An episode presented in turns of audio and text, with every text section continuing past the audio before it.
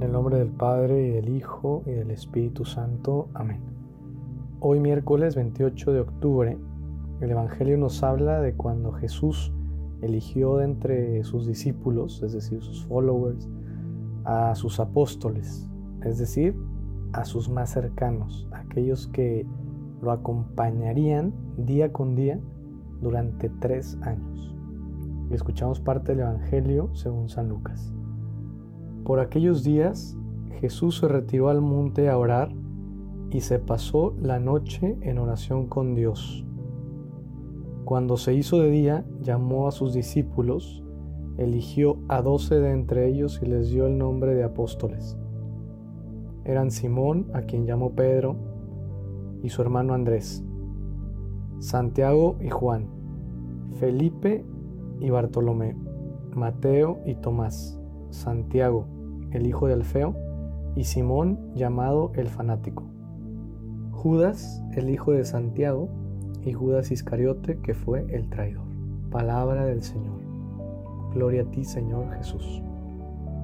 Qué importante decisión está tomando Jesús hoy en lo que escuchamos del Evangelio.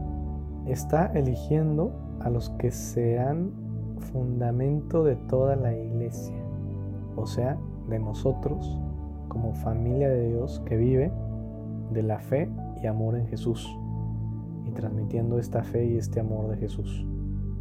O sea, fundamento como cuando construyen un edificio, por ejemplo, las muchas plazas que construyen aquí en Monterrey, pues antes de levantar esos edificios es necesario poner buenos cimientos que los sostengan pues esos son los apóstoles de Jesús para la iglesia, para nosotros, en nuestra fe.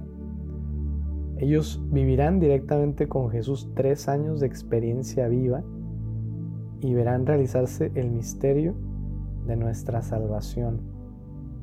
Cuando Jesús entrega su vida, cuando muere por nosotros, cuando resucita. Y así nos lo han comunicado ellos, con palabras y con su vida. Pues Jesús nos deja una gran lección de vida hoy. Porque imagínate que estás por tomar una decisión muy trascendente, importante en tu vida. Por ejemplo, cómo vivir este año académico ante los retos que se me presentan. O qué prepa elegiré. O cómo voy a vivir una circunstancia difícil que estoy pasando en mi vida, en mi familia. O sea, una decisión importante que estés por tomar. Pues Jesús nos da una clave. Y que es clave, clave. O sea, no cualquier clave. Y es el cómo Jesús, antes de tomar esta decisión de quiénes llamará sus apóstoles, sus más cercanos, se va ante su Padre del cielo y pasa mucho tiempo en oración toma la decisión no solo, sino en esa compañía eterna de Dios Padre y el Espíritu Santo. Jesús no vive solo ni toma decisiones solo. Si nosotros aprendemos esta actitud de vida de Jesús, nuestra vida cambia por completo. Quien ora, quien reza, nunca está solo. Quien reza toma las mejores decisiones. Quien reza cuenta con la ayuda de Dios y con Dios todo irá bien incluso en las circunstancias más difíciles y dolorosas. Porque Dios siempre es más grande que todo.